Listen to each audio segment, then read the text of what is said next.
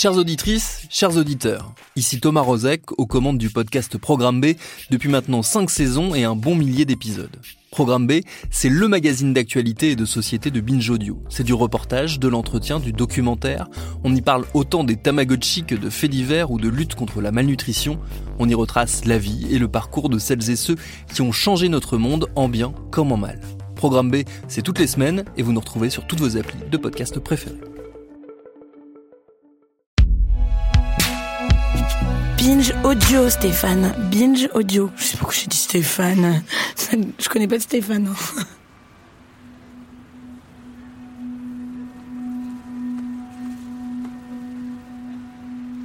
C'était un dimanche soir qui ressemblait à un dimanche soir.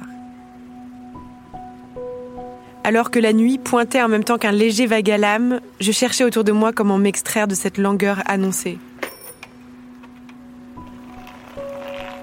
Lire un livre Non. Mater une série Pourquoi pas. Aller sur Tinder Plus jamais. Alors je fis ce que beaucoup d'entre nous auraient fait à ma place. J'ai commandé des ramen sur Deliveroo. Une part de moi savait. Savait que les livreurs de la firme sont exploités, poussés à bout, qu'ils n'ont aucune protection sociale. Une autre part de moi savait que j'aurais pu tout aussi bien descendre au coin de ma rue, m'acheter un plateau de sushi. Mais non. Si je suis totalement honnête, je voulais qu'on me serve, qu'on monte jusqu'à chez moi. Limite, j'aurais aimé qu'on me déballe mes plats, me les installe joliment et me noue une serviette autour du cou. Ne rien faire moi-même, comme quand j'étais enfant et malade et que ma mère m'apportait un repas au lit. Est-ce qu'il tient là le succès des entreprises de livraison de repas? Dans la rencontre de l'anxiété et la solitude passagère de jeunes bourgeois avec la misère économique de certains contraints d'accepter les jobs les plus précaires Parmi les 20 000 coursiers à vélo, une part importante sont des sans-papiers qui sous-louent des contrats à d'autres coursiers. Tout ça, je le savais. Je l'avais dans un coin de ma conscience quand j'ai cliqué sur Voir mon panier. Elle commençait à me déranger sacrément ma conscience. Comment tu peux te dire de gauche et cautionner ce système, elle me disait. Alors, j'ai ajouté un pourboire pour le livreur. 3 euros. 3 euros, je crois, ouais. 3 euros pour faire taire ma conscience. Et j'ai cliqué sur commander. 3 euros, est-ce que c'est le prix de ma conscience de gauche? Et la vôtre Combien elle coûte? Deliveroo. Donner un pourboire suffit-il à laver votre conscience? C'est la question qu'on se pose aujourd'hui dans On peut plus rien dire, l'émission de débat de Binge Audio.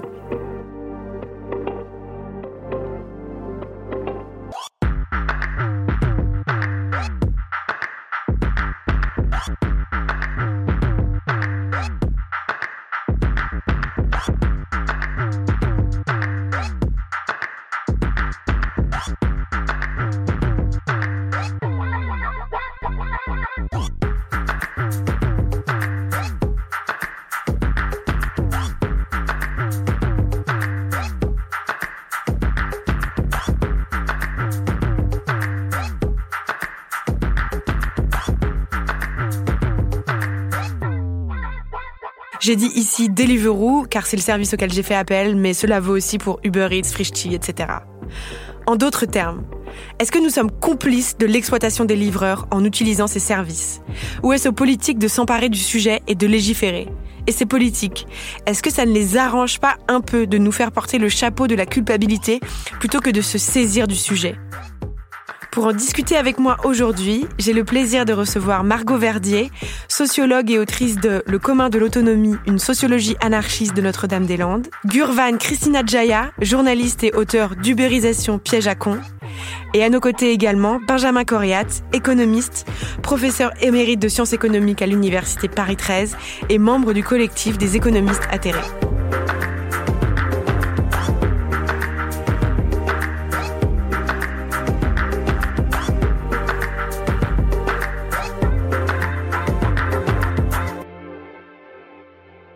Ma première question, elle est pour vous, Gurvan Kristana Jaya. Est-ce que vous avez déjà vécu une scène similaire à la mienne? Est-ce que vous aussi vous avez commandé sur les plateformes et est-ce que vous donniez des pourboires? Enfin, Est-ce que vous avez déjà donné un pourboire? Évidemment, oui. Euh, c'est d'ailleurs tout le. Je pense qu'on a beaucoup vécu ça. Nous, toute notre génération de de personnes entre 20 et disons 45 ans, c'est que euh, euh, moi c'est ce que j'ai appelé l'économie de la flemme. Il y a une économie qui s'est développée autour de notre propre flemme et on a connu ça, euh, les ordinateurs, les, téléphones, etc. Et quand c'est arrivé, on s'est dit on va commander parce que c'était instinctif en fait. Donc évidemment je l'ai connu et évidemment quand on est de gauche aussi, on se dit je vais donner un pourboire parce qu'on peut pas se défaire de la personne qui est en face de nous et qui va nous livrer malgré tout quoi. Alors après avoir euh, mené votre enquête, euh, est-ce que vous estimez que donner ce pourboire quelque part, euh, ça efface le mal qu'on fait ou est-ce que non, c'est des histoires qu'on se raconte? Je pense que c'est des histoires qu'on se raconte. Combien il est payé le livreur quand il fait une course? Selon votre livre, j'ai estimé que c'était autour de 5 euros, c'est ça? Oui, après ça dépend. Euh, il n'y a pas de prix minimum. Auparavant, il y en avait. En fait, euh, il faut comprendre comment ça fonctionne. Au départ, les plateformes sont arrivées et elles ont brûlé du cash, qu'on appelle brûler du cash. Donc, elles ont distribué énormément d'argent dans la rémunération des livreurs. Et peu à peu, ça s'est réduit. Donc aujourd'hui, un livreur gagne plus tellement. Et d'autant qu'aujourd'hui, comme vous le disiez, il y a de la sous-location. Dans la sous-location, il y a aussi une commission. Donc on peut considérer qu'une course minimum, ça peut être 2-3 euros pour quelques centaines de mètres. Ah oui, donc c'est quasiment impossible de vivre, euh, enfin de, de, construire un salaire correct en étant livreur Deliveroo aujourd'hui Non. Euh, enfin, en tout cas, on gagne, euh, moi de ce que j'ai constaté, c'est moins d'un SMIC pour 6 jours de travail, midi et soir, et y compris aussi dans la journée. Parce qu'il faut comprendre quelque chose, c'est qu'on ne travaille pas non-stop. Euh, comme c'est un statut d'indépendant, on n'est pas rémunéré pendant les heures de creux, sauf qu'il peut y avoir deux heures de creux entre deux livraisons.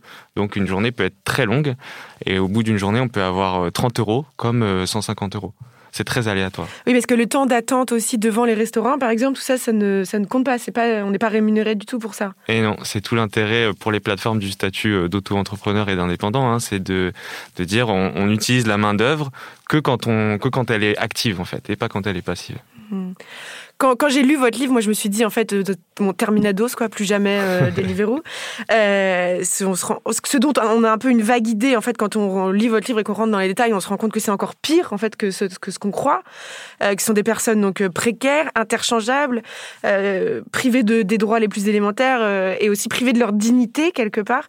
Est-ce qu'on peut parler du coup d'une forme d'exploitation, voire même d'esclavage? Oui, euh, euh, le second terme est difficile parce que euh, c'est la traite des êtres humains, tout ça. Mais euh, en tout cas, l'exploitation, oui, elle y est pour sûr.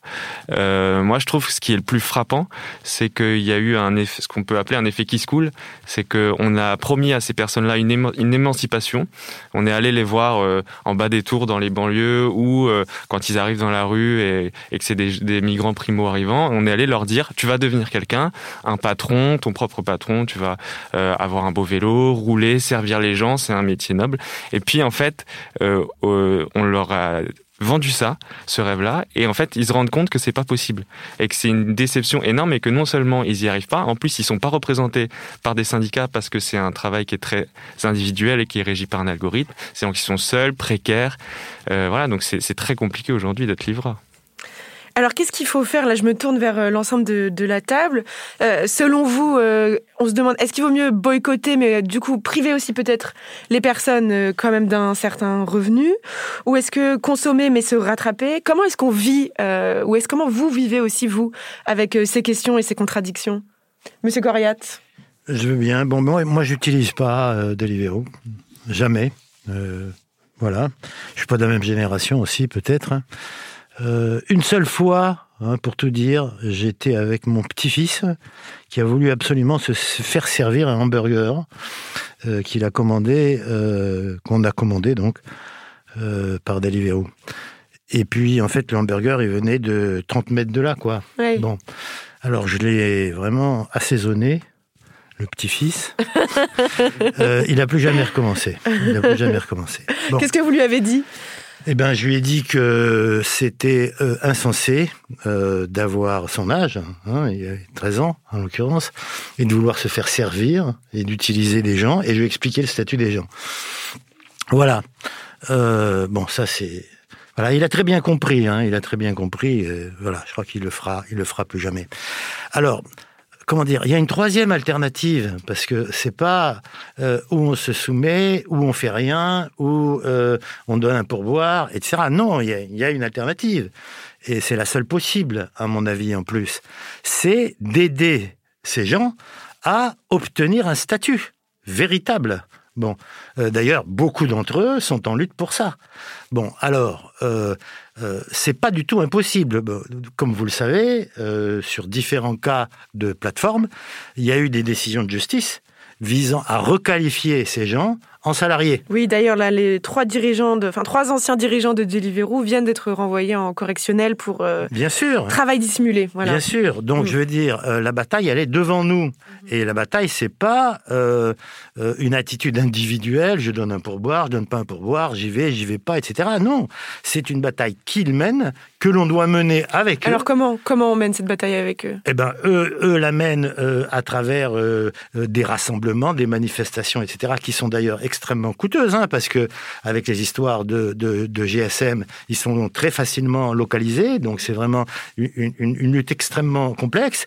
Bon, ils ont l'appui de certains syndicats, et c'est vrai que euh, c'est à nous, si je peux dire, consommateurs, à euh, manifester notre soutien. Alors, euh, je, je vais, je vais dire tout ce que je pense, parce que la question, elle est complexe Allez-y. tous, tous ne souhaitent pas devenir euh, salariés. euh, parce que ça suppose euh, être salarié, enfin, salarié à plein temps, etc. Parce que c'est souvent, pour certains d'entre eux, des boules d'appoint, etc. Donc, il faut à la fois permettre à ceux qui le souhaitent euh, un statut on va dire analogue au salariat, c'est-à-dire avec euh, des protections sociales, un salaire minimum, des congés, des vacances. Oui, parce Bon. que quand on est, quand on est entre- auto-entrepreneur, on n'a pas d'arrêt maladie, Ben on n'a oui, pas on de congé payé, on cotise pas pour le chômage, on cotise à On- peine on un tout du petit tout. peu pour la retraite. Bon, Euh, donc il faut permettre à ceux-là d'obtenir ce statut. Et puis, pour ceux qui veulent euh, exercer cette activité à titre plus euh, intermittent, on va dire, hein, euh, des formules sont possibles. J'ai dans la tête les formules de chèque emploi-service. Bon, alors, c'est pas une merveille, mais c'est déjà beaucoup, beaucoup mieux. Parce que dans le chèque emploi-service, hein, quand, vous avez un aide à domicile pour les personnes âgées, etc., bon, euh, comment dire, il y a des minimums sociaux, il y a euh, des euh, points retraite, il y a des vacances, il y a tout ça. Donc on pourrait très bien imaginer une formule chèque emploi-service hein, qui permettrait, lorsque la personne n'est pas euh, salariée, qu'elle puisse être rémunérée sur cette base qui implique un statut. Bon, voilà, je vais laisser parler les autres, hein, mais je veux dire, euh, c'est pas seulement une affaire de, de conscience individuelle. hein, c'est un problème social qui nous est posé et auquel il faut qu'on apporte une réponse sociale, c'est-à-dire trouver un statut. Oui, c'est donc aux, politiques de se saisir de cette, c'est à de nous, cette c'est question à nous à aussi. forcer les politiques à se saisir, parce que, euh, comment il s'appelle, Emmanuel Macron, pendant sa campagne présidentielle, la question lui avait été posée. Et il avait dit, écoutez, tous ces gens du, du 93, nous, on sait rien faire avec eux. Mhm. C'était génial quand même, hein, pour un- quelqu'un qui voulait être président de Ce la qu'il avait République. dit même, c'est euh, s'ils font pas ça, ils tiennent le mur. Voilà. Et, et donc, euh, il faut remercier Uber, en gros, hein, parce que, en l'occurrence, c'était plutôt Uber qui était visé, parce que nous, on ne sait pas faire. Nous, on ne sait pas faire. Donc, c'est sa vieille idée de banquier. Ceux qui savent faire, euh, c'est les gens du privé. Voilà. Bon, donc, il faut mettre fin à ça. Margot Verdier? Euh, oui, je suis assez d'accord avec ça. Euh, L'enjeu, il n'est pas tellement euh, dans une éthique individuelle euh, qui euh, bah, serait soit soulager sa conscience, soit refuser de participer, parce que ça suffira pas. Je pense qu'effectivement, il faut s'engager aux côtés des livreurs et soutenir leur lutte. Puis il y a aussi une lutte plus fondamentale à mener sur contre le capitalisme et contre l'organisation contemporaine du travail, parce que tout à l'heure, tout à l'heure, tu disais que souvent on a on a cette euh, comment dire cette expression qui vient en tête de se dire bon euh, si je participe pas bah en même temps euh, ça ça donne du travail à des gens. Et notamment bah la question elle se pose aussi pour les sans papiers parce que c'est tous ces tous ces métiers enfin toute cette exploitation là un peu euh, comment dire, euh, qui repose sur une, en partie sur de l'arbitraire, sur euh, sur du travail invisible, etc. Elle permet à des personnes qui ne peuvent pas accéder à des conditions de travail euh, de, de quand même euh, gagner de l'argent. Mais en fait, c'est un petit peu euh, le serpent qui se mord la queue parce que euh, c'est un truc qui revient régulièrement quand on dit, par exemple, on a besoin des patrons parce qu'ils euh, créent des emplois, etc. Oui, mais en fait, je ne sais pas s'ils créent vraiment du travail. Oui, ok, dans la société dans laquelle on est, ils en créent. Mais en fait, surtout, c'est des gens qui existent parce que le travail, il est organisé d'une certaine manière en fait, mhm. dans le capitalisme contemporain. Et je crois que du coup, il y a aussi une lutte plus fondamentale à mener contre, contre ce système économique-là. Euh, oui, bien sûr, cette situation particulière, ce n'est qu'un aspect, vous voulez dire, d'un système euh, global. Mais euh, j'entends ce que vous dites dans le sens, la question, elle n'est pas individuelle en soi, entre donner un pourboire ou ne rien faire. Il faut aller en manif avec les livreurs, mais j'ai le sentiment que dans la société dans laquelle on vit, du coup, on pourrait tous passer nos journées en manif. Mais je pense que derrière, quand même, la question de comment, comment on fait pour vivre, en fait dans ce monde C'est ça en fait la question qui est derrière et qui est posée, qui est peut-être un peu abstraite, mais moi c'est cette, selon moi c'est cette question à laquelle on est ramené des dizaines de fois par jour en fait, quand on essaye un peu de bah, de vivre en, en, en, pas au malheur du monde, même sans vouloir faire la révolution, juste en, se disant je vais essayer moi ma personne de ne pas ajouter au malheur du monde, et ben des gens se rendent compte que c'est presque impossible en fait. Qu'est-ce que vous en pensez, Gurvan peut-être? Euh, Ouais, je pense que effectivement c'est c'est des choses qui sont euh, il y a beaucoup d'injonctions. Euh, mais il y a une chose qui est importante au-delà d'aller en manif, etc. C'est tout simplement de prendre conscience déjà, parce qu'en fait, ces entreprises travaillent de manière à ce qu'on oublie. Par exemple, je prends un exemple tout simple. Euh, vous regardez le foot aujourd'hui. Euh, il y a plein de personnes qui regardent le foot. C'est le sport le plus populaire de France. C'est Ligue 1 Uber Eats. Donc Ligue 1 Uber Eats, Ligue 1 Uber Eats. Et puis vous associez le plaisir du foot au plaisir de commander. Et en fait, on oublie que derrière, ce sont des êtres humains. On oublie euh, que ce sont des plateformes qui payent pas leur impôt en France, qui utilisent un statut qui est difficile. Et donc, rien que de prendre conscience, déjà, c'est très important avant d'aller en manifestation et de faire. Euh, moi, je, je vais pas dire aux gens. Souvent, quand je fais des articles, on me dit est-ce qu'il faut pas, est-ce qu'il faut boycotter, etc. Moi, je dis faites ce que vous voulez, mais faites-le en âme et conscience. Ayez conscience de ce que vous mangez, de où ça vient, comment ça a été produit, par qui ça a été livré. Et déjà, c'est un bon début. c'est un, ce qui est un concept que vous mobilisez, dont vous avez parlé au début, c'est euh, le concept d'économie de la flemme. Et il y a une forme de capitalisme infantilisant, j'ai l'impression, où à la fin, on aura une application pour se moucher, une application pour lasser ses lacets, une application pour, euh, je sais pas, pour euh, aller se coucher. Enfin, j'en sais, on, est, on est en train de nous, je sais pas, de de nous désautonomiser presque. Il y a une application pour tout et en fait, euh, je le, je le, je le dis d'autant plus que de base, quand j'étais enfant, j'avais un tempérament plutôt flemmard. Vous voyez, Alexandre le Bienheureux qui a des fils et qui tire sur tout, je me voyais un peu comme ça. Et quand les applications sont arrivées, moi, ça m'allait bien en fait, quelque part. Amazon, tout ça, une heure euh, dans ta boîte aux lettres, c'était super. Et en fait, euh, il faut aussi se rendre compte qu'on est en train d'être nous-mêmes grignotés par ces applications qui veulent une chose, c'est qu'on reste sur, sur notre canapé et qu'on consomme tout et n'importe quoi. La question qu'on se pose derrière, c'est est-ce que c'est le fait de se faire livrer en soi qui est entre guillemets euh, mauvais? Et si les livreurs étaient traités correctement, est-ce que ce serait un problème? Par exemple, vous un contrat de travail, soit un modèle hybride que vous avez euh, expliqué, est-ce que, euh, oui, est-ce que ce serait mauvais déjà en soi? Est-ce que ça pourrait déjà être une première avancée? Oui, pour moi, c'est une première avancée. C'est une première avancée. Déjà, euh, euh, évidemment, on souhaiterait tous vivre dans une société euh, complètement différente, bien entendu. Bon, mais on sait très bien que ça va pas se faire en une fois. C'est bien. vrai. Bon, donc déjà avoir une attitude qui permet de combattre les inégalités, de faire que les gens travaillent et vivent dignement si je peux dire, euh, c'est un progrès. Bon, alors après, euh, ça varie suivant les individus. On peut avoir des aspirations qui vont au-delà. Moi, mes aspirations, elles vont au-delà. Bon, elles sont partagées, elles sont pas partagées. J'essaye de les faire partager. Bon, mais par exemple, euh, sur ces questions de, de livraison à domicile, machin, etc., et sur les plateformes en général, il y a toute une série de modèles alternatifs qui sont déjà en place. Euh, j'imagine que vous avez tous entendu parler de euh, Coop Cycle ou Coop Cycle. Bon, euh, c'est une coopérative qui a conçu un logiciel complètement différent qui permet aux livreurs euh, d'être autonomes, hein, un point auquel j'imagine vous allez être sensible. Ça veut dire que c'est eux qui choisissent leurs courses, qui les répartissent entre eux, donc qui organisent euh, leur journée de travail. Bon, et ce logiciel, il est donné gratuitement hein, à, ceux qui veulent s'en servir, à une seule condition, c'est que les euh, les entités qui, qui, qui s'en servent pratiquent des conditions euh, de droit du travail qui soient euh, respectables.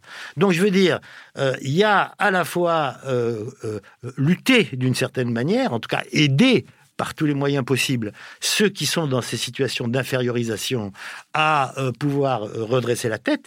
Et puis, il y a la recherche de, de, de modèles alternatifs. Enfin, bon, moi, je, je travaille depuis 15 ans euh, sur la question des communs. On va, on va, on va y venir. Dans le domaine des plateformes euh, alternatives, ce que nous on appelle les plateformes en commun, ça pullule, ça pullule. Alors pour le moment, c'est encore des petites entités. Il y a un problème de changement d'échelle, euh, mais je veux dire, on peut aider à ce changement d'échelle. Juste pour terminer sur les, on va dire les modèles un, peu moins pires. Euh, dans votre livre, euh, Gurvan Kristana Jaya, vous évoquez euh, l'exemple aussi de Just Eat, où les livreurs sont en CDI. Oui, après, euh, il y a CDI et CDI, c'est un bon départ, mais euh, si c'est un CDI qui est sous-traité dans une boîte qui elle-même sous-traite, hmm, ce qu'on peut constater chez Amazon par exemple, où euh, ils, disent, ils arrivent dans une ville et ils disent on va faire 1000 emplois, et en fait on se rend compte que ces 1000 emplois qui sont sous-traités à deux, trois échelons, on parlait du capitalisme moderne, il, il crée ça aussi des, des couches de sous-traitance. il faut faire attention, je pense qu'un CDI c'est un bon départ parce que effectivement il y a protection sociale quand il y a un accident, congé maladie, etc. Mais il faut aussi avoir des garanties derrière, que ce soit euh, des CDI entre guillemets propres. Parce qu'en fait, ce qui se passe, c'est que vous faites embaucher, vous pensez vous faire embaucher par Justit, mais vous êtes embauché par une sous une autre entreprise à qui est sous-traitée la, la, gestion des, des, livraisons. Oui, il y a des cas euh, qui, ont, qui existent déjà. Par exemple, en Suisse, euh, Uber Eats a été contrainte de, de salarier ses, ses livreurs et en fait, elles l'ont fait via des entreprises tierces. Donc, elles ont fait des appels d'offres qui ont été remportés par euh, des géants de la livraison, qui elles-mêmes ont sous-traité à des, petites boîtes qui se formaient, etc. Donc en fait, vous, allez dans les locaux Uber Eats, mais vous n'êtes pas embauché à proprement parler par Uber Eats. Et vous vous êtes aussi euh, immergé dans une entreprise qui s'appelle euh, CoWash, qui se présente comme une, façon de mettre en relation des voisins pour des missions d'entraide. Et la réalité, elle était bien différente, elle était même sacrément accablante. Est-ce que vous pouvez nous raconter un peu cette expérience? En fait, euh, dans le bouquin, j'avais une intuition, c'est qu'après les métiers de la livraison et du VTC, c'était euh, les petits boulots qui allaient être euh, ubérisés. Donc, je suis allé tester une entreprise qui s'appelle Cowash, effectivement, qui est qui ubérise les pressings. En fait, c'est assez simple. Je vais chez quelqu'un, il y a une plateforme qui me met en, relation. Je vais chez quelqu'un, je ramasse son linge, je le lave chez moi, je lui ramène plié. Et en fait, il, se trouve que c'était fait sans statut, aucun pas de auto-entrepreneuriat parce qu'en fait c'était sous euh, la collaboration. Voilà, donc on est un voisin aidant qui va euh, aider euh, pour le plaisir, qui pour le plaisir, faire la lessive de ses voisins quoi. Et ah. ce qui c'est assez, il faut se rendre compte, c'est assez dégradant finalement de laver les. Moi j'ai lavé les caleçons, une quinzaine de caleçons de quelqu'un que je connaissais pas dans ma machine à laver. Et en fait, j'avais une tellement grosse lessive que j'ai pas pu le faire. J'ai dû aller au pressing en partie et j'ai dû aller à la laverie euh, pour gagner au final. Ce que vous racontez, oui, c'est que ça vous prend trois jours. Ça me prend trois jours. Ouais. Entre les plier, repasser, aller au pressing, euh, attendre euh, devant les sèche-charges, etc. Et au final, vous êtes, vous calculez, ça vous fait une rémunération horaire de 2 euros. 2 euros, sans statut. Et, et puis, on devait envoyer une photo, comme souvent dans ces applis, pour dire le boulot est bien fait ou pas fait. Et je reçois un coup de fil qui me dit c'était mal fait, c'était mal plié. Et tout d'un coup, en fait, on n'est plus le voisin aidant, mais on est quelqu'un qui doit faire une prestation de service pour une autre personne. Alors qu'on parle de renverser le capitalisme, je suis contrainte de vous interrompre pour une petite minute de promo et on se retrouve juste après.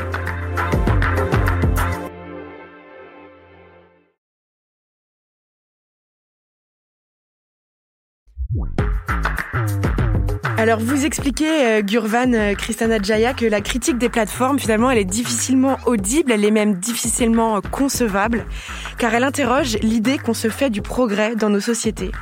Vous écrivez Refuser le monde des plateformes serait adopter une position passéiste.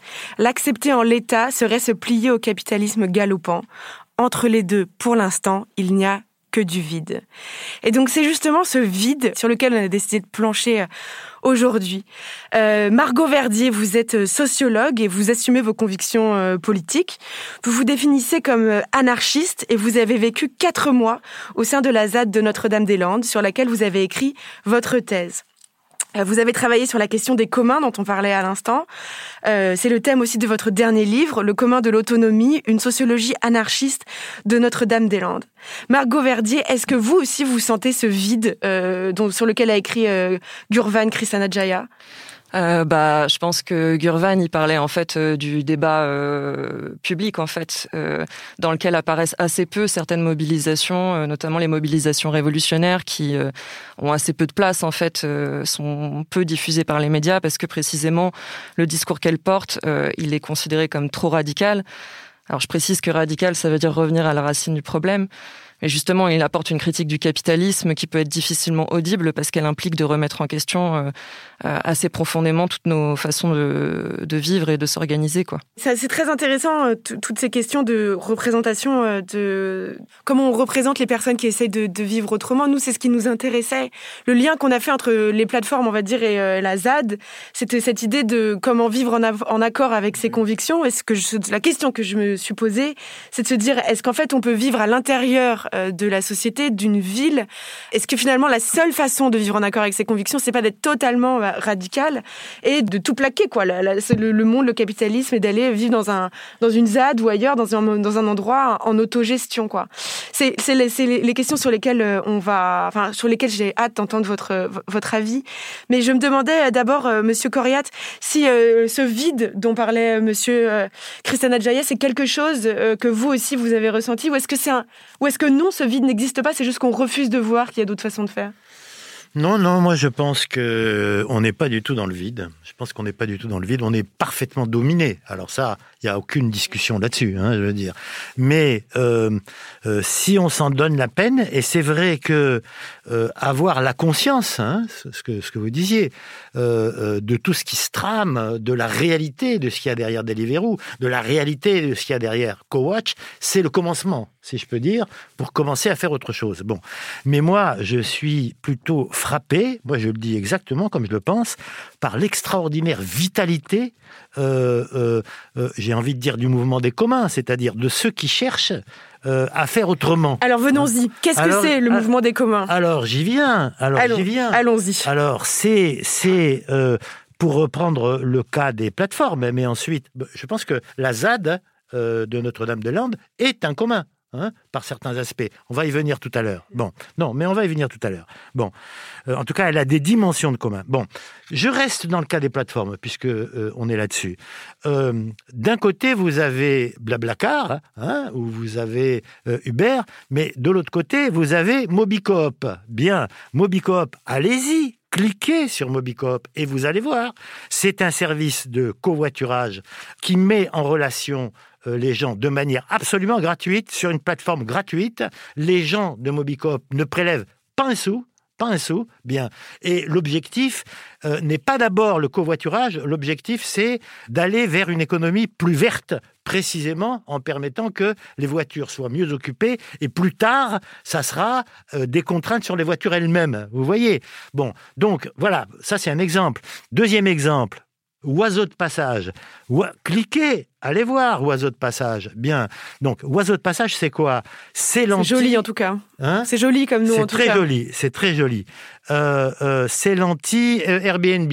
Ça veut dire que c'est de l'hospitalité. Ah, okay. hein, pour ça que ça s'appelle oiseau, de passage. passage ouais. euh, que dans des fermes ou en ville, bon, mais qui est assorti du fait que, pour, c'est pareil, là aussi on vous met en contact, c'est assorti d'un certain nombre de euh, euh, services euh, qui peuvent être des services de découverte euh, culturelle, euh, historique, urbanistique, bon, et qui font vivre, du coup, un ensemble de commerçants qui sont souvent d'ailleurs des associations, des coopératives, etc. Bon, je veux pas, je veux pas rentrer dans, dans les détails. Mais du mais... coup, qu'est-ce que, avant de, enfin, Qu'est-ce que vous disiez, vous, ça fait 15 ans que vous travaillez sur la, théorie des communs. Qu'est-ce que c'est, en quelques mots, pour nous qui ne sommes pas forcément des économistes, euh, la théorie des communs, ce combat que vous menez? Eh bien, c'est très simple. C'est très simple. Les communs, c'est trois choses. C'est une ressource dont on dispose ou que l'on crée, comme par exemple du covoiturage ou comme par exemple euh, de l'hospitalité, voilà, donc,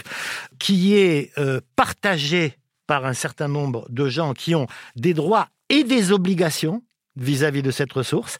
Et euh, l'idée des obligations, c'est assurer sa préservation, assurer son usage euh, euh, écologique, assurer son usage éthique. Donc c'est un ensemble de règles autour de l'usage de cette ressource. Et c'est, j'insiste sur ce point, troisièmement, une structure de gouvernance, par exemple l'équipe qui pilote Mobicoop, l'équipe qui pilote Oiseau de Passage, etc., de manière à ce que ces droits et ces obligations soient respectés. Donc c'est une autre façon, ça peut être une autre façon d'organiser le travail, si j'ai bien, compris. Bien entendu, bien entendu. Euh, euh, là, j'ai cité euh, trois cas. Coop Cycle, euh, Mobicoop, Oiseau de Passage, pourrait en citer des dizaines. Il y a un modèle économique derrière. C'est pas pas un truc qui est basé sur la gratuité, le don, et puis ensuite on va aller gagner sa vie en jouant à la bourse. Non, pas du tout. C'est un modèle économique qui permet aux gens de vivre. Bon, alors on n'en est qu'au début, hein, d'une certaine manière. Mais euh, moi, je suis très frappé. Moi, j'en découvre, j'en découvre tous les jours. C'est pas compliqué. J'en découvre tous les jours. Alors, c'est vrai que. Alors, on est friand. On veut bien d'autres exemples. Nous qui cherchons justement à être de meilleures eh ben, personnes. Eh oiseaux de euh, passage, eh ben, qu'est-ce qu'il y a d'autre? Alors, vous allez. Je prends des notes. Alors, je vais, je vais, vous, je vais vous. on, va gagner beaucoup de temps. Vous, vous, vous tapez, hein? Tapas, Alors, qu'est-ce que tapas Tapas, comme les tapas? Tapas comme les tapas, et ça veut dire There are platforms as alternatives. Il y a des plateformes ah. alternatives. Vous voyez Et c'est un programme de recherche que, qui est dirigé par une de mes collègues, auquel j'ai largement participé, dans laquelle il y a 15 communs de ce type. OK. Et puis vous tapez en commun.com, hein, hein euh, en un seul mot, en commun avec S, qui est le programme que je dirige, dans lequel il y a 31 euh, ou 39 pardon euh, working papers dans lequel il y a à chaque fois plusieurs exemples de communs présentés. Bon, alors maintenant, si vous voulez, je peux, je peux, je peux vous en donner d'autres. Euh, comment, ça s'appelle Non, mais on a une ressource maintenant, on sait où aller chercher déjà. On a, on a progressé, on a non, progressé. Mais, non, mais c'est important. J'y reviendrai, reviendrai tout à l'heure. Comment ça s'appelle là, ce sel, un sel de qualité Le sel de Guérande? Le sel de Guérande, c'est un commun Guérande. Hein ah ben, Personne ne sait ça. Eh ben, je vous explique. Les marais de Guérande, hein, au départ, euh, ils étaient euh, en déshérence mhm. et on voulait bétonner. C'est un peu euh, l'histoire de Notre-Dame-des-Landes, en tout cas par certains aspects. Bien, des gens du pays ont dit non, non, on va pas, on va pas, on va pas bétonner. Nous, on va les refaire les marais de Guérande. Il y a eu des, discussions un peu complexes avec euh, les autorités. Finalement, ils les ont autorisés à refaire. Donc, ils ont reconstruit euh, euh, le, marais salant de Guérande. Et sur cette base, ils ont alloué, ceux qui avaient reconstruit, ils ont alloué des parcelles à des marailleurs, etc. Bien, et ils se sont mis à produire ce sel. Ce sel, soit il est vendu individuellement, etc., mais ils sont allés plus loin. Pour la plupart d'entre eux, ils se sont mis en coopérative pour traiter le sel, puis pour vendre le sel, ensuite pour le distribuer. Maintenant, c'est une marque. Et c'est une marque, le sel de Guérande, comme vous l'avez remarqué, qui est euh, une marque euh, haut de gamme, hein, que je conseille d'ailleurs euh, très vivement. alors, voilà, simplement pour dire que ici, on a un cas, hein, ici, on a un cas dans lequel, à partir d'un commun, un modèle économique a été construit qui fait vivre des dizaines, voire si on tient compte des circuits de distribution de la marque, etc., euh, des, des, vraiment plus que des dizaines de personnes. Euh, et ça marche. Et ça marche. Et en plus, oui, on nous fait croire. Enfin, on nous fait croire. On a tendance à entendre qu'on est obligé de, maltraiter les gens pour que les choses soient rentables, mais en fait non. Mais bien sûr que non. Bien sûr que non. Je veux dire, euh, enfin moi, moi c'est le cœur de mon activité, c'est de travailler sur les modèles économiques qui rendent viables à long terme toutes ces formes alternatives. Et il en existe une grande quantité. Si je, peux me permettre, euh, on parle de rentabilité, les plateformes sont même pas rentables. C'est vrai. En fait, on, maltraite des gens pour, euh, pour, rien. Est-ce que, est que finalement le sort de, ces travailleurs de, ces plateformes, c'est celui qui nous attend tous demain dans un futur euh, possible? Je vous pose la question euh, à tous les trois. Est-ce qu'à votre avis, dans peut-être 5 ans, dans 10 ans, euh, nous aussi on sera rémunérés au pourboire à la fin de cette interview par les auditeurs ou, de vous à moi ou de moi à vous? Est-ce que c'est possible que ça, se développe à tous les corps de métier? Je pense que c'est déjà le cas. Alors pas forcément exactement sous cette modalité-là d'être payé d'être payé comme ça. Mais par exemple, dans les services publics, moi, je peux parler de l'université. Bon, l'université, euh, c'est euh, c'est un métier privilégié euh, quand on a le statut de fonctionnaire. Euh, mais euh, l'université, elle fonctionne sur euh, ce qu'on appelle les précaires de l'ESR, c'est-à-dire sur les, notamment sur les vacataires, qui représentent peut-être deux tiers dans certaines universités des, des, enseignants. Et les vacataires, en fait, ben, il y a la même chose à l'hôpital et tout, à chaque fois sous des modalités particulières. Les vacataires, c'est des personnes qui doivent avoir un emploi salarié de 21 heures par semaine euh, ou être patron d'entreprise, ou justifier euh, d'un auto, euh, enfin de être auto-entrepreneur et justifier qu'ils arrivent à en vivre depuis trois ans. Et en fait, ils, les cours qu'ils donnent à la fac, qui demandent, qui demandent plusieurs jours de préparation pour chaque heure de cours, ils sont rémunérés uniquement sur l'heure de cours en présence. Il ne cotise, l'université ne cotise ni au chômage, ni à l'assurance maladie, ni à rien. Et le paiement s'effectue euh, dans la plupart des universités à la fin du semestre. Mm-hmm. Ah oui. Et en fait, ça c'est le modèle général. En fait, euh, la, la, plupart des enseignants d'université sont vacataires. Euh, après, il y a un statut intermédiaire, euh, la terre, donc euh, c'est un CDD d'un an qui est renouvelable une fois, deux fois si on a la grègue, qui là est un salariat sur un an, mais qu'on a le droit de faire qu'une seule fois dans sa vie. Ah, c'est moi ce que je trouve intéressant aussi dans ce que vous disiez, euh, Monsieur Coriat, c'est euh, de développer une alternative entre ces statuts extrêmement précaires où on a droit à rien et le CDI où on a le droit à tout. Moi, moi aussi, par exemple, je suis une travailleuse indépendante entre guillemets. Euh, il y a des contraintes, il y a de la précarité, etc. Mais j'apprécie aussi euh, gérer mon temps et, euh, et, gérer ma gérer ma vie et gérer etc. Mais j'ai l'impression qu'une grande partie du débat de gauche aujourd'hui, ce serait de créer ou d'encadrer ces nouveaux statuts. Absolument. Bon, d'abord, premier point par rapport à la question que vous posiez initialement. oui, oui, on est en danger hein, de, de, voir ce modèle s'insérer euh, le modèle de l'ultra-précarité s'insérer partout. Oui, oui, absolument, absolument. Comment dire maintenant Il y a, du conseil juridique en ligne, hein, hein où euh, les gens qui sont de l'autre côté se rémunèrent à la prestation. Enfin bon, je veux dire, même des métiers dont on pensait que euh, euh, étaient assis hein, sur un, savoir, sur sur de la relation euh, personnelle continue, etc. On les voit voler en éclats et être émiettés. Donc, ce danger, oui, il existe. Bon. Deuxièmement, euh, est-ce qu'on peut faire autrement? Et surtout, c'est la grande question que vous posez. Hein. Moi, bien entendu, euh, je suis un défenseur du CDI, etc., etc. Mais je suis aussi, et c'est pour ça que je suis sensible à votre question, un grand défenseur de comment faire en sorte de préserver l'autonomie des gens dans le travail. Et c'est vrai que là, on a une contradiction extrêmement grande, euh, parce que pour le moment, pour le moment, si je peux dire, euh, l'autonomie se paye du fait que vous échappez à leur relation de subordination, c'est-à-dire au salariat.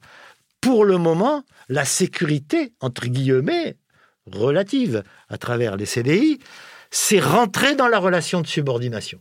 Oui, c'est ça. Pour le moment. Voilà. Donc, c'est ça, euh, je, voudrais juste finir, c'est ça que permettent euh, les communs, euh, c'est de construire, parce que c'est ce que j'ai pas dit tout à l'heure, mais c'est implicite, ce qu'il y a dans les communs, c'est une forme d'auto-organisation. Donc, il y a des systèmes de droits et d'obligations, mais qui sont élaborés par les, ce que nous on appelle les commoners, c'est-à-dire les participants du commun.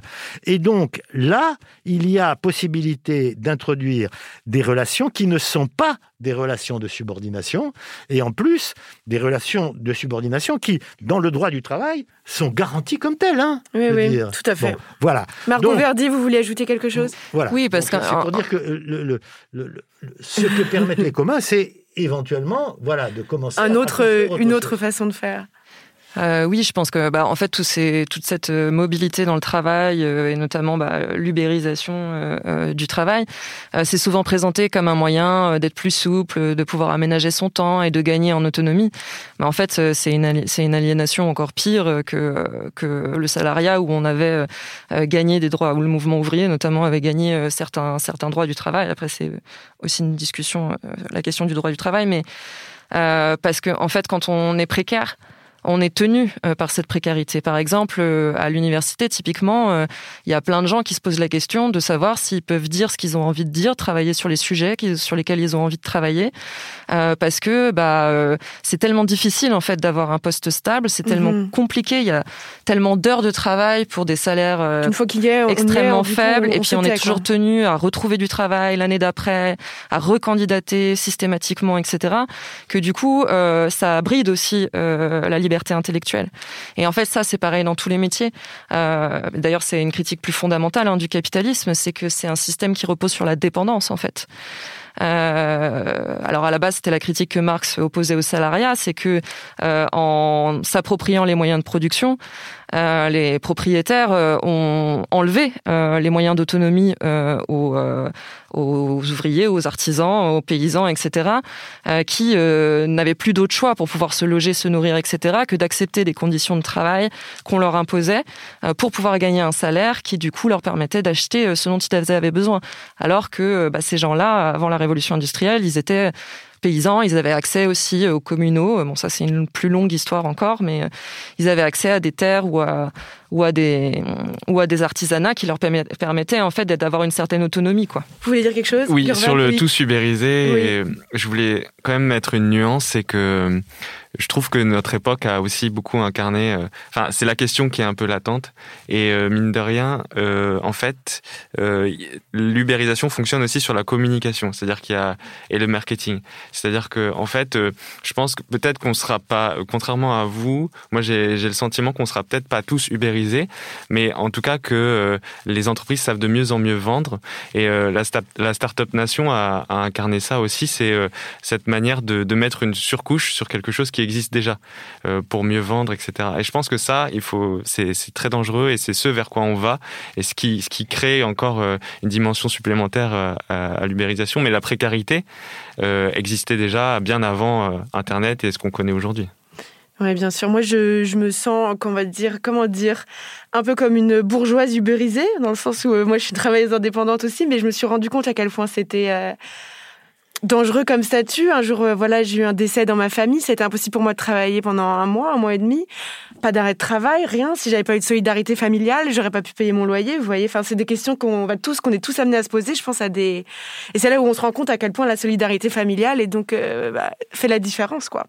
Mais je me suis éloignée, je me suis éloignée de, pour vous partager ce, ce petit instant de, de ma vie. Euh... Je veux bien ajouter quelque chose. Allez-y, allez-y, Margot. Par rapport aussi à, ce que, à quelque chose que tu as dit tout à l'heure. Pardon, j'ai tendance à tutoyer. Pas de souci. Euh, je crois que cette question de la solidarité, ça répond aussi à une question que tu as posée au, au, début, où tu disais c'est pas forcément évident en fait de s'engager, d'aller manifester tous les week-ends, etc. En fait, je crois que manifester, c'est participer à un événement. Mais en fait, se mobiliser et lutter, c'est s'inscrire dans des solidarités plus larges et qui sont quotidiennes, en fait, et qui ne demandent pas euh, que tout le monde... Euh, bah, il y a des gens qui font ce choix-là ou qui, d'ailleurs, le font parfois parce qu'ils n'ont pas le choix aussi. Hein. Euh, c'est pas l'engagement dépend aussi de la vie qu'on a. Hein. Quand on n'a pas de quoi payer son loyer, bah, squatter par exemple, ça peut être euh, ça peut être une solution de nécessité. Euh, alors que pour certaines personnes qui ont les moyens, bah, ça va plus être un choix. Mais ce que je voulais dire, c'est que euh, en fait, lutter, c'est s'inscrire, euh, c'est s'inscrire dans une mobilisation plus large. Et ça, c'est Amel Bentoussi qui avait dit ça une fois dans une AG. Ça m'avait beaucoup marqué. C'est aussi s'inscrire dans la durée. Et pour pouvoir euh, lutter euh, bah, au quotidien et s'inscrire dans la durée en fonction de ce qu'on peut faire, euh, il faut créer des solidarités en fait avec les gens. En, bah, on peut avoir déjà pour certains la chance d'avoir des solidarités familiales et amicales. Mais c'est aussi ça qu'amène la mobilisation, et ça tout le monde en témoigne, que ce soit les gilets jaunes, les gens qui ont vécu l'expérience de la ZAD, etc.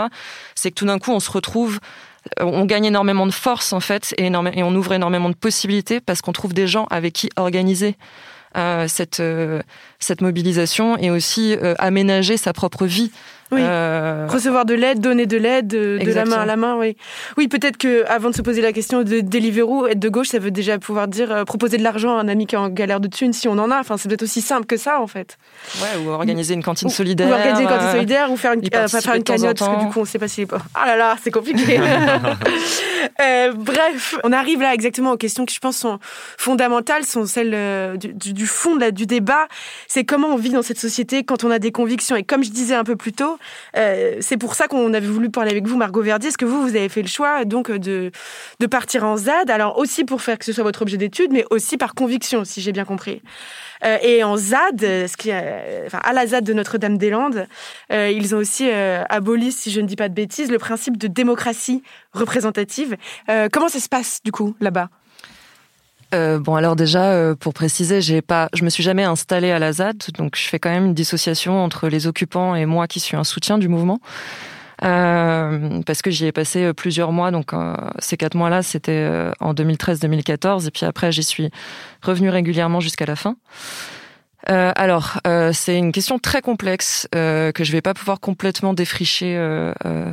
Oui, alors en fait, bon déjà, ce qu'il faut comprendre, c'est que moi j'ai travaillé sur le mouvement d'occupation, c'est-à-dire sur donc c'est toutes ces personnes qui qui après l'appel d'un collectif qui qui s'est appelé qui s'est créé en 2000 en 2007 et qui à partir de 2009 a lancé des appels à migration. Donc ce collectif, il s'appelle, enfin il n'existe plus, mais il s'appelait les habitantes qui résistent. Euh, et qui voulaient inscrire la lutte dans une démarche révolutionnaire parce qu'ils estimaient que euh, l'approche légaliste de la mobilisation allait pas permettre en fait euh, d'empêcher les travaux de l'aéroport. Et du coup, ils voulaient développer une démarche d'action directe, donc l'occupation illégale, pour bloquer physiquement les travaux et ouvrir donc une grande zone d'autonomie qui devait fonctionner sur une logique anticapitaliste et anti-autoritaire. Alors du coup, c'est cet aspect anti-autoritaire où réside la critique de. Alors moi, je parle de critique radicale de la représentation. En fait, le système représentatif, il est considéré comme euh, ayant toujours été en crise. On parle de crise structurelle du système représentatif parce que, euh, alors au début c'était le suffrage censitaire, c'est-à-dire que seules les personnes qui avaient assez d'argent pour payer un impôt sur la fortune, le sens, euh, étaient considérées comme suffisamment éduquées pour pouvoir participer aux élections euh, et voter, etc. Puis euh, après, euh, après 1840, enfin après 1848, oui, il me semble, et, le suffrage universel. Euh, on se rend compte que bah ok maintenant tout le monde peut voter mais en fait les personnes qui sont élues euh, bah elles représentent pas euh, notamment les classes populaires. En fait la question c'est est-ce que c'est possible de d'être représenté? La question de la malreprésentation, c'est l'idée. Euh, alors là, il y a deux critiques en fait de la représentation. Il y a celle de la malreprésentation, c'est cette idée que il faudrait qu'on change euh, les personnes qui sont élues pour qu'elles représentent les intérêts, soit de la, des classes populaires, soit des femmes, des minorités de genre, euh, des personnes racisées, etc.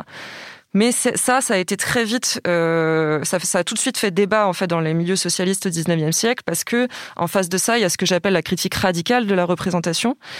En fait, euh, pour, pour essayer de synthétiser, c'est l'idée qu'en fait, c'est impossible, enfin, que même si, euh, par exemple, les partis ouvriers qui ont été créés à la fin du 19e siècle pour représenter les classes populaires, on s'est rendu compte que bah, les personnes, même si elles venaient du milieu ouvrier, les personnes qui étaient élues, ça devenait des techniciens, en fait, du parti, que le parti développait des buts qui n'avaient plus grand-chose à voir avec les intérêts euh, vécus quotidiens des gens, et que les élus s'embourgeoisaient, en fait. Et du coup, comment ça s'est passé, vous, votre, enfin, même si vous étiez seulement un soutien, euh, et pas une occupante à 100%, votre expérience d'une vie sans démocratie représentative, comment ça s'est passé en, quelques mots? Parce que c'est pas le cœur de notre sujet, mais j'ai quand même la curiosité de savoir. Alors en fait, euh, déjà la plupart, euh, euh, la plupart des choses, elles sont disquettées de manière informelle. D'accord. ça veut dire directement dans l'activité. Par exemple, on est en train de, on va se lancer dans la, on va mettre un champ en permaculture. Et ben toutes les personnes qui participent à l'activité vont discuter de comment faire ensemble sur le moment. Donc il y a une organisation, la majorité de l'organisation à la ZAD, elle, elle est faite de manière directe, spontanée, à travers l'activité en fait. À ça s'ajoutent des procédures. en fait. Euh, bon, c'est une grosse question, c'est un peu tout le sujet euh, du bouquin. Mais en, gros, euh, le but pour les occupants, c'était d'empêcher l'émergence de deux choses. C'est les relations d'obligation économique qui créent des dépendances entre les gens, qui les empêchent en fait d'avoir une autonomie morale et intellectuelle, parce qu'ils seraient dépendants, comme on l'a, je l'ai expliqué un peu tout à l'heure, par mhm. exemple d'un salaire ou des, des contraintes que les autres leur imposeraient. Et puis les, la coercition institutionnelle. Donc c'est pour ça que vous me dites si je me, si je me perds et je recommencerai hein, parce que euh, c'est pas forcément facile à synthétiser. Bien sûr. Euh, c'est pour ça que la ZAD c'est pas vraiment à la base c'est pas c'est pas une histoire de commun en fait c'est quelque chose euh, le paradigme des communs la manière dont on se remémore cette ZAD comme un, comme l'exemple d'un autogouvernement des communs c'est une mémoire qui s'est imposée à la fin de l'expérience Mais en fait, euh, pendant toute la durée de l'occupation, il y avait en débat une tendance qui défendait ça et une tendance qui défendait plutôt euh, un, rejet en fait euh, de, des communs. Ça ne veut pas dire qu'il n'y avait pas des choses partagées, au contraire, pratiquement tout était partagé, mais simplement ce qui rejetait, c'était l'existence d'une assemblée en fait qui allait, qui allait euh, euh, réunir tout le monde et qui allait permettre de gérer les ressources du territoire et d'arbitrer les conflits d'usage, parce qu'il considérait que toute forme en fait de centralisation politique euh, pouvait euh, créer des, une, une, forme d'autorité. Dans, la vie, dans la vie de, de, tous les jours, ça se traduisait par beaucoup de conversations informelles, de décisions prises avec les gens qui sont là, ils sont là et ceux qui sont pas là. On sont mis au courant par euh, les, les, les, les, canaux informels, etc. En fait, c'est beaucoup de pour s'imaginer se représenter. Moi, j'ai jamais mis les pieds dans une salle. Ouais, je vais essayer. Et, c'est, et ça veut dire beaucoup de. Est-ce que vous, en, votre âme et conscience, euh, même pas de, de sociologue dans, dans, le fond de votre âme, vous avez le sentiment que dans le sein, au sein de cette ZAD, vous avez réussi à vivre une vie ou être, être témoin d'une vie hors des rapports de domination? Ou est-ce que ou est-ce que ça reste quand même imparfait? Ou est-ce que c'est mieux que le reste? Ou est-ce que finalement vous vous êtes dit c'est tellement difficile? Est-ce que vous avez pu toucher du doigt une vie hors des rapports de domination? Alors euh, oui et non. Oui, dans le sens où euh, les l'organisation économique et l'organisation politique, enfin les organisations économiques et politiques qui ont été euh, expérimentées par les occupantes, enfin elles ont à peu près rien à voir avec ce qu'on vit dans notre monde. Et clairement euh, moi j'ai jamais ressenti une liberté comme celle que j'ai ressentie sur la ZAD. Et ça tous les occupants en témoignent euh, dans les entretiens que j'ai fait avec eux c'est un sentiment euh, euh, d'ailleurs ils en parlent souvent comme un sentiment de bonheur. C'est quelque chose d'assez euh, d'assez incroyable pour autant, euh, c'est pas parce qu'on met un pied sur la ZAD que on a déconstruit euh, tous nos schémas, pure, que son âme devient pure, euh, que aussi, on, enfin, on vient tous avec des bagages et en fait.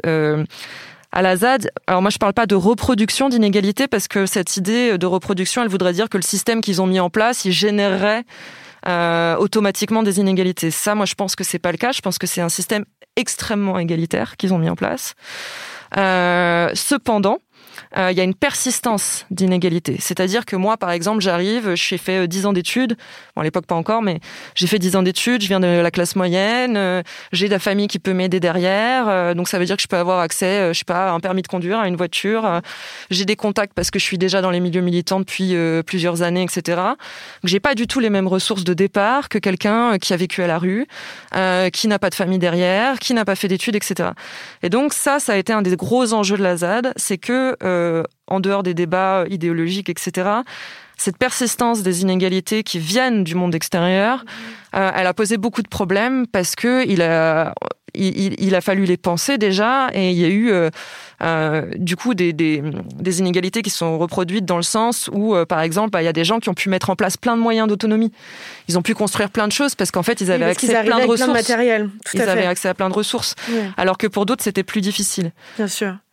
Merci beaucoup. Euh, c'est intéressant en tout cas d'avoir un aperçu euh, au-delà des clichés qu'on peut avoir de ce que c'est la, vie dans, ce type d'endroit.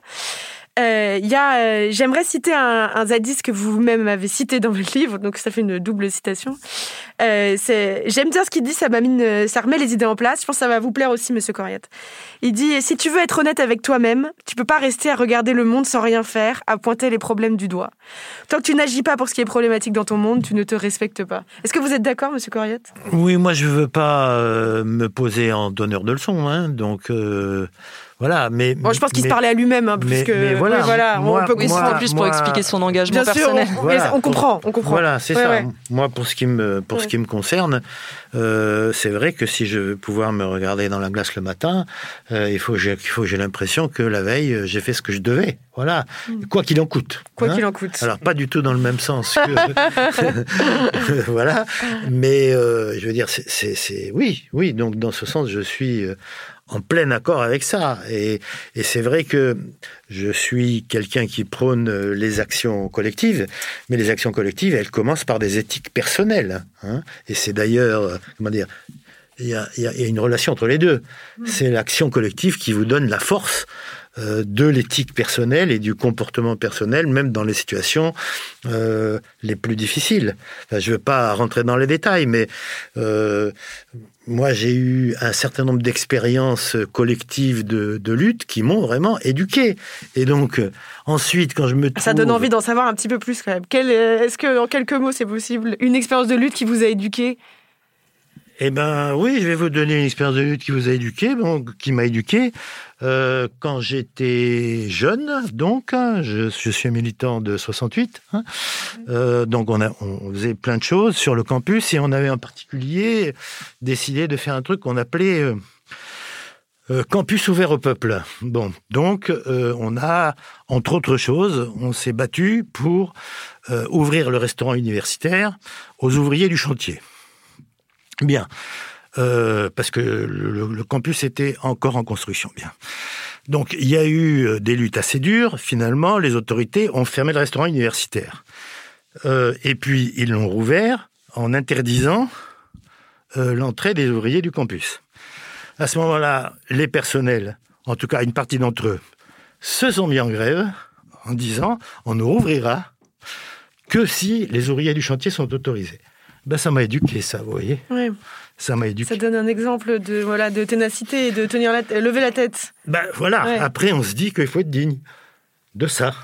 Gurvan, qu'est-ce que vous pensez des propos de Robin? Robin Selzadis qu'on a cité, euh, si tu ne te, si tu n'agis pas pour ce qui est problématique, tu ne te respectes pas.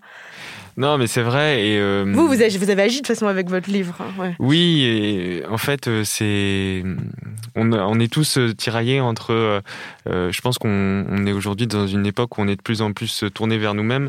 Et vous le disiez très justement, on est pris par différentes injonctions des injonctions qui sont à la fois venues de l'extérieur et venues de nous-mêmes. Être, euh, par exemple, euh, une bonne femme ou un bon homme, euh, quelqu'un en raccord avec l'écologie, avec son époque, etc. Et je pense qu'il faut aussi comprendre ce que ça veut dire agir pour soi-même.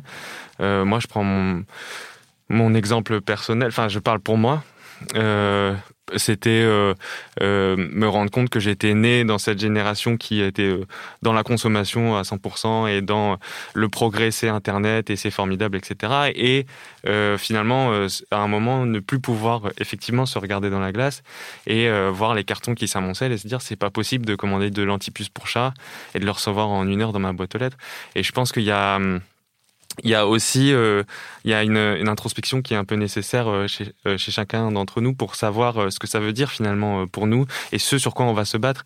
Moi, peut-être que me battre, ça a été plus pour pour justement donner une voix à ces personnes qui étaient dans la rue et qui me frappaient aussi parce que c'est des personnes qui sont qui ont une couleur de peau qui est pas blanche, comme moi par exemple. c'est des personnes qui viennent d'un certain milieu social et voilà. Et donc il faut aussi chercher en chacun de nous, je pense. Euh, ce, combat-là. Tout à fait. Merci beaucoup. Merci, c'est de. Et euh, alors, alors qu'on a à peine eu le temps de, faire le tour du sujet, on va devoir, euh, hélas, déjà nous quitter. Mais on voit déjà là dans les rues de Paris des publicités pour des applications pour se faire livrer ses courses en moins de 10 minutes chrono. Donc bon, on n'a pas fini de se prendre la tête, je crois. Et enfin, avant de vous quitter, donc on va répondre. Enfin, moi, en tout cas, je vais répondre à la question que je nous ai posée. Deliveroo, donner un pourboire suffit-il à laver sa conscience? Eh bien, en réalité, je pense que non. Après avoir discuté avec vous, en tout cas, en tout cas, pour moi, mon âme et conscience, euh, vous, nos chers auditeurs, vous vous arrangez avec euh, la vôtre. Et euh, je vous recite les ressources citées par Monsieur Coriat, donc Oiseau de passage, Mobicop et Tapas pour aller voir si on veut se faire livrer. En commun, en commun. Si on veut se faire livrer autrement. Merci beaucoup Margot Verdier, merci Benjamin Coriat, merci Gurvan, Christana Jaya, merci à notre chargé de production Charlotte Bex, merci à notre réalisateur Quentin Bresson. On peut plus rien dire, c'est un podcast de Binge Audio tous les vendredis sur toutes les applis et on a déjà hâte de vous retrouver la semaine prochaine et d'ici là surtout ne vous taisez pas. Merci.